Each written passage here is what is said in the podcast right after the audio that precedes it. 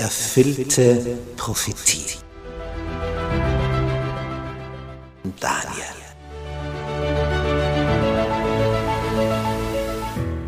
Wir studieren das Thema erfüllte Prophetie anhand des Propheten Daniel. Ein hochinteressanter Prophet, der vor 2600 Jahren gelebt hat, den Großteil seines Lebens in Babylonien im heutigen Irak verbracht hat, dort als Ausländer aufgestiegen ist in höchste staatliche Positionen und dem Herrscher eine Kenntnis über den wahren Gott, den Schöpfer des Himmels und der Erde vermittelt hat.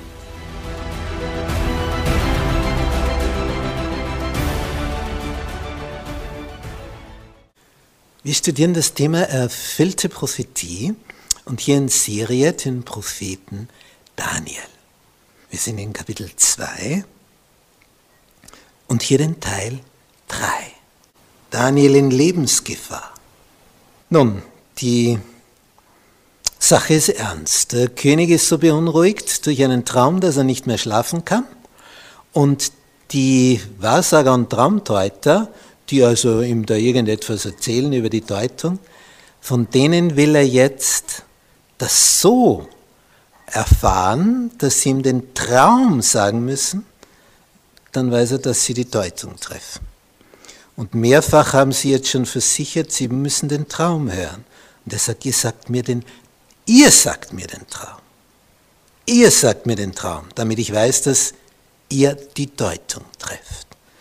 Und jetzt sind sie also schon ziemlich in der Enge und er droht ihnen alles Mögliche an, nämlich schlicht und einfach den Tod und Vernichtung ihrer Häuser. Vers 10. Was sagen Sie jetzt?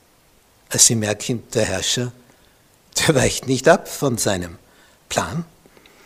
Es gibt keinen Menschen auf Erden, der verkünden könnte, was der König befiehlt.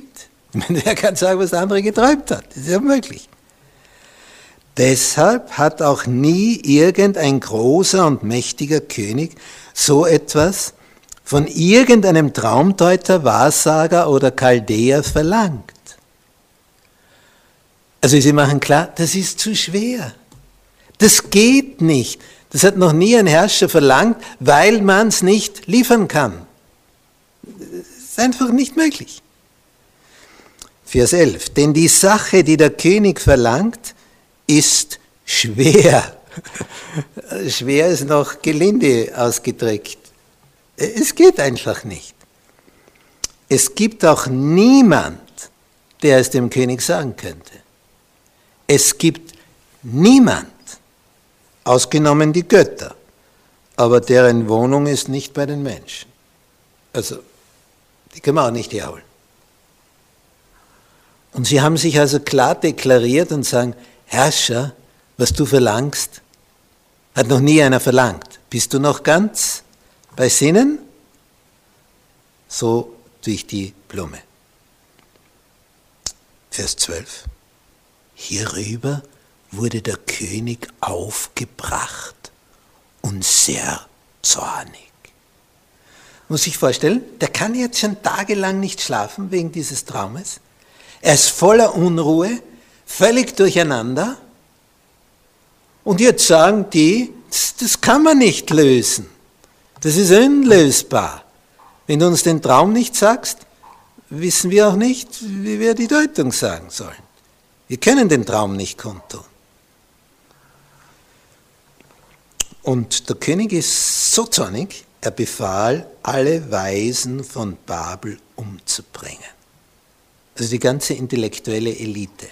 Denen ging es also bisher gut.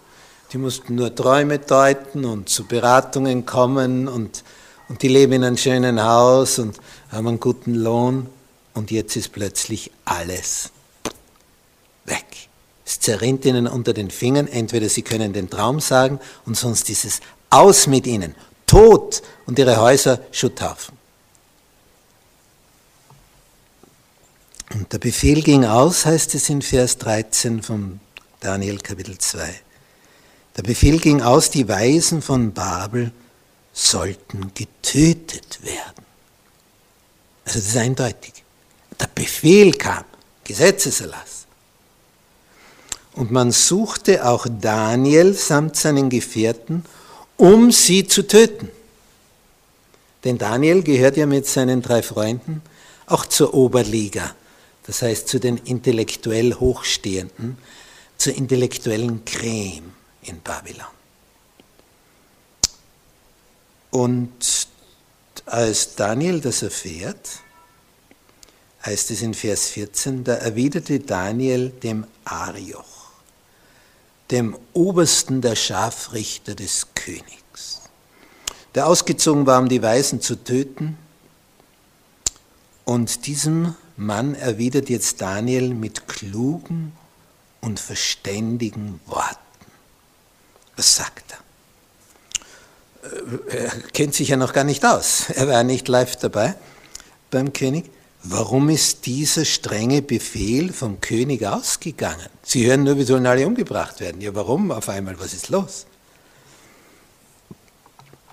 Da erklärte Arioch die Sache dem Daniel. Was wird da jetzt erklärt? Das ist die Frage.